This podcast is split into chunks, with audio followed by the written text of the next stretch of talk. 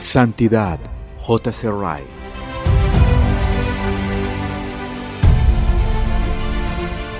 Santificación 9. La santificación no es algo que previene al hombre de tener muchos conflictos espirituales interiores. Por conflicto quiero decir una lucha dentro del corazón entre la vieja y la nueva naturaleza, la carne y el espíritu que se cohabitan en cada creyente. Gálatas 5:17. Un sentido profundo de esa lucha y la gran cantidad de inquietud mental derivada de ella no prueban que alguien no sea santificado. No, más bien, creo que son síntomas saludables de nuestra condición, que prueban que no estamos muertos, sino vivos. Un verdadero cristiano es aquel que no solo tiene paz en su conciencia, sino también libra una guerra espiritual en su interior. Tal creyente puede ser conocido por sus luchas, al igual que por su paz. Al decir esto, no olvido que estoy contradiciendo los conceptos de algunos cristianos bien intencionados que creen la doctrina llamada perfección sin pecado. No lo puedo evitar. Creo que lo que yo digo confirma lo que dice San Pablo en el séptimo capítulo de Romanos. Recomiendo a mis lectores un estudio a fondo de dicho capítulo. Estoy convencido de que no describe la experiencia del inconverso, ni de un cristiano nuevo e inestable, sino la de un santo con años de experiencia en comunión íntima con Dios. Nadie más que alguien así podría decir, porque según el hombre interior me deleito en la ley de Dios. Romanos 7:22. Creo además que la experiencia de todos los siervos más eminentes de Cristo que jamás han vivido dan prueba de esto. La prueba completa puede verse en sus diarios, sus biografías, autobiografías y sus vidas. Porque creo todo esto, nunca vacilaré en decirle a todo el mundo que el conflicto interior no es prueba de que alguien no sea santo y que no deben pensar que no son santificados porque no se sienten enteramente libres de conflictos interiores. Sin duda, estaremos libres de ellos en el cielo, pero nunca en este mundo. El corazón del mejor cristiano, aún en su mejor expresión, es un campo ocupado por dos fuerzas rivales y la reunión de dos campamentos. Dejemos que las palabras de los artículos 13 y 15 sean consideradas seriamente por todos los hombres de la iglesia. La infección de la naturaleza permanece en aquellos que están regenerados, aunque bautizados y nacidos de nuevo en Cristo.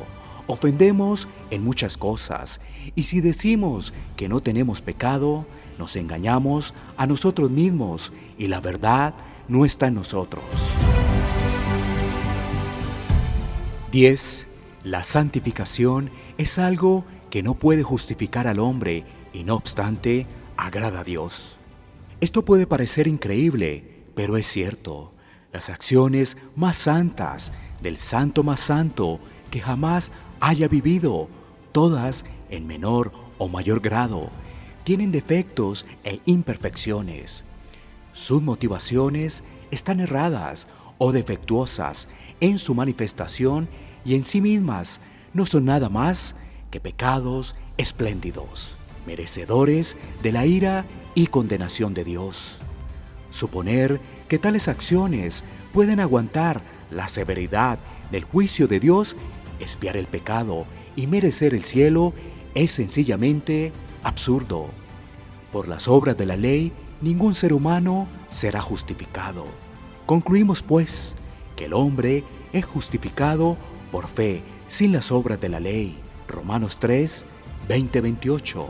La única justicia con la cual podemos aparecer ante Dios es la justicia de un tercero, a saber, la justicia perfecta de nuestro sustituto y representante, Jesucristo el Señor. Su obra y no la nuestra es nuestro único derecho de entrada al cielo. Esta es una verdad que debiéramos estar dispuestos a defender hasta la muerte.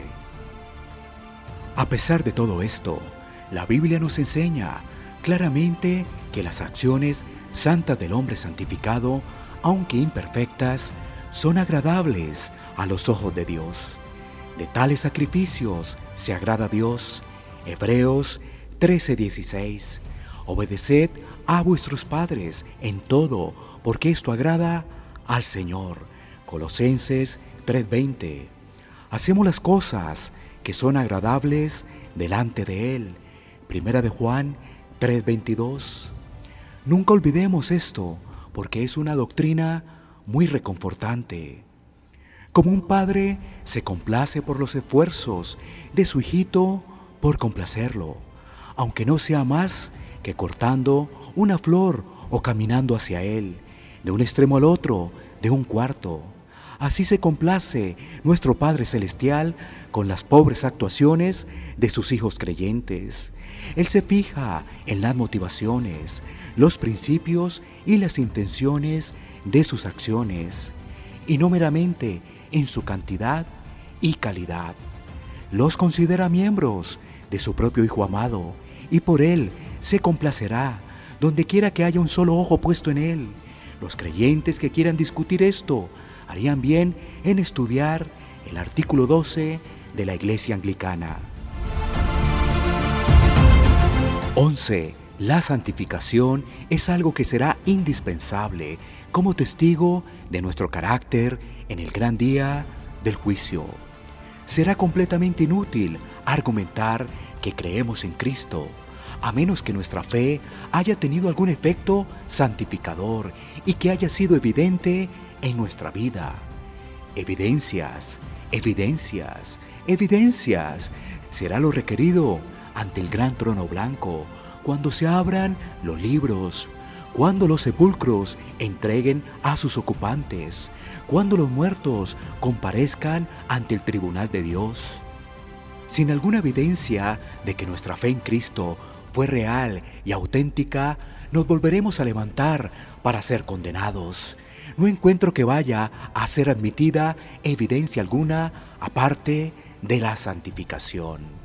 La pregunta no será cómo hablamos o lo que profesamos, sino cómo vivimos y lo que hicimos. Que nadie se engañe en cuanto a este punto. Si existe alguna certeza acerca del futuro, es la certeza de que habrá un juicio. Si hay alguna certeza en cuanto a ese juicio, es que las obras serán consideradas y examinadas. Juan 5:29, Segunda de Corintios 5:10, Apocalipsis 20:13. El que supone que las obras no son importantes porque no pueden justificarnos es un cristiano muy ignorante.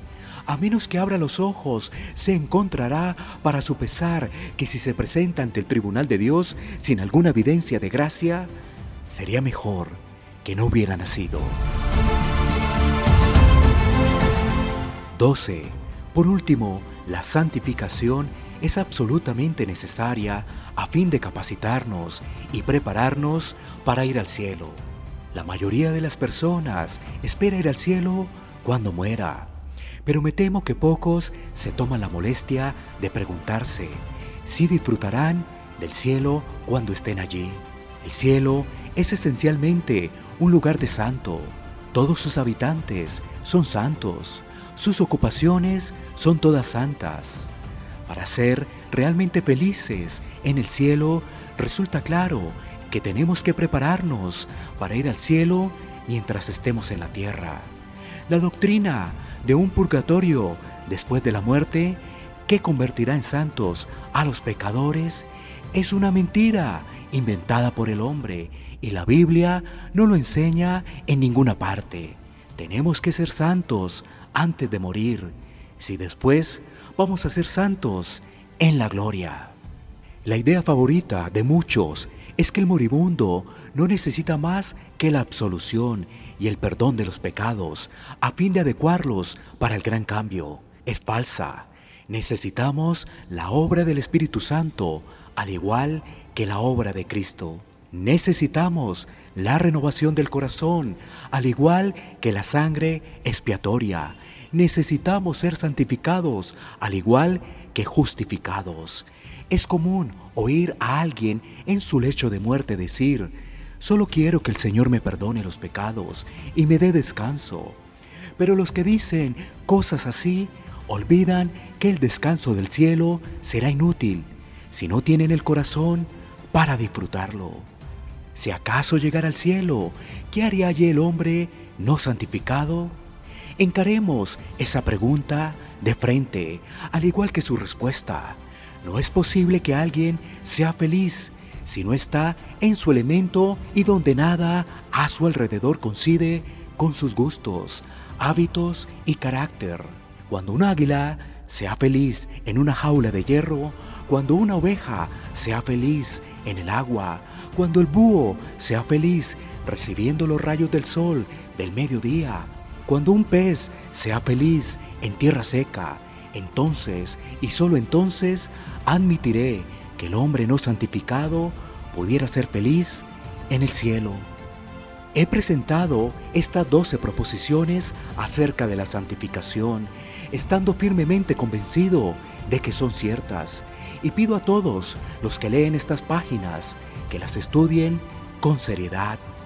Todas ellas podrían haber sido ampliadas y tratadas más profundamente, y todas merecen una reflexión y consideración personal. Algunas de ellas pueden ser disputadas y contradichas, pero dudo que alguna pueda ser descartada o que pueda probarse que no es cierta. Creo sinceramente que estas proposiciones posiblemente puedan ayudar a los hombres a tener conceptos claros sobre la santificación.